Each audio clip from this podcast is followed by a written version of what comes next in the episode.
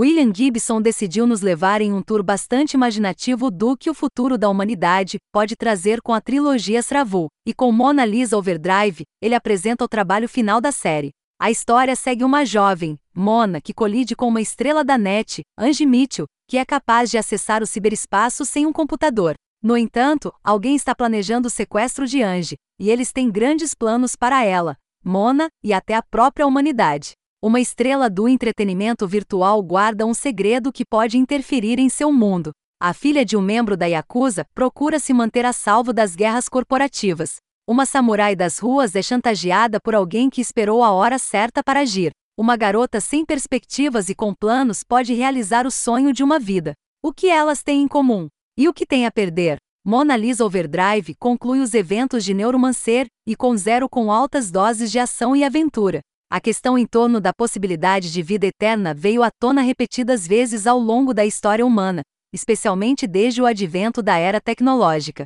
As possibilidades agora parecem quase ilimitadas, e em Mona Lisa Overdrive de William Gibson, o terceiro romance da trilogia Sravu, embarcamos em uma jornada para realizar uma das mais improváveis. Antes de prosseguirmos, eu recomendo que você leia Neuromancer e Com Zero, os dois romances anteriores a este mesmo que todos possam ser lidos como obras independentes. Acho muito importante se familiarizar com o mundo e os vários personagens recorrentes antes de pular para o capítulo final de uma trilogia. Com isso dito, se este é o único livro dos três que lhe interessa, sinta-se à vontade para pular direto, mas espere ficar um pouco confuso de vez em quando. A segunda trama gira em torno de uma prostituta adolescente chamada Mona, cuja vida simultaneamente muda para melhor e para pior ela entra em conflito com um plano para sequestrar uma famosa estrela da NET, Angie Mitchell, que tem a capacidade de acessar o ciberespaço sem um computador. Mona e Angie se parecem muito, e ela vê nisso a oportunidade de mudar sua existência para melhor. Finalmente, a filha de um implacável e poderoso senhor do crime e acusa foi levada do submundo e está sendo protegida por Molly Millions, uma assassina de status quase lendário, pelo menos para aqueles familiarizados com os romances anteriores. Embora seu pai não vá parar por nada para recuperar sua filha, como muitos descobrirão em breve, a Yakuza tem planos muito maiores reservados, e poucos serão poupados de suas consequências. Todo escritor talentoso tem algumas qualidades que são particulares a eles, formas de escrever às quais não podem deixar de recorrer durante o processo criativo, tão profundamente que estão enraizadas em sua natureza. Embora eu não conheça pessoalmente William Gibson, e naturalmente possa estar fora da base aqui, mas me parece que uma de suas qualidades particulares e mais proeminentes é a capacidade de manter um ritmo extremamente consistente que garante que eventos interessantes sempre continuem acontecendo. Com três enredos diferentes à nossa disposição, raramente há momentos vazios ou sem sentido para percorrer. Temos um grande número de personagens para conhecer e seguir, garantindo que sempre ocorram alguns eventos relevantes para a trama para evitar que nossa atenção se dissipe. Embora eu não diga que os eventos em si são particularmente cheios de ação, o malabarismo das três histórias cria um movimento constante para frente que poucos autores podem alcançar. Os principais atores são tão imponentes e dominadores quanto se poderia esperar das entidades mais poderosas do mundo, e as lutas que eles têm uns contra os outros são, na maioria das vezes, travadas em nível intelectual. A informação é transformada em uma ferramenta extremamente poderosa, enquanto o subterfúgio e o desorientação são as armas de escolha. Não quero estragar o enredo mais do que já fiz, mas gostaria de acrescentar que a revelação final pode parecer um pouco datada pelos padrões modernos, mesmo que pareça mais relevante do que nunca e seja apresentada de maneira apropriadamente grandiosa. Maneiras.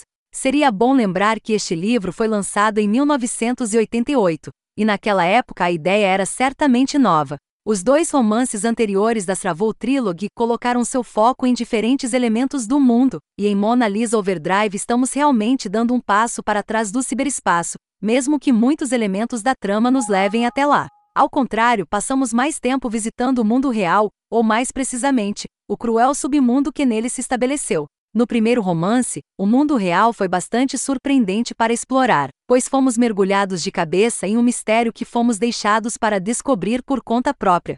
Desta vez, a excursão parece muito mais equilibrada, e mesmo o fato de estarmos acompanhando uma guerra por trás do véu das gangues não é suficiente para fazer o mundo parecer tão chocante quanto da primeira vez. Além disso, os personagens recorrentes dos livros anteriores foram uma visão bem-vinda, mesmo que não correspondessem às suas façanhas anteriores, especialmente no caso de Con Zero e Molly Millions. No entanto, compreendo esta escolha do autor, afinal, esses não são mais os livros deles. Havia alguns personagens como Kumiko cujo propósito eu não conseguia entender muito bem, mas no final consegui aceitar seu lugar na história. Mona Lisa Overdrive marca o fim de uma trilogia célebre que desempenhou um papel enorme no desenvolvimento de um gênero específico de ficção científica, e devo dizer que fiquei um pouco surpreso com a forma como foi mais um gemido do que um estrondo.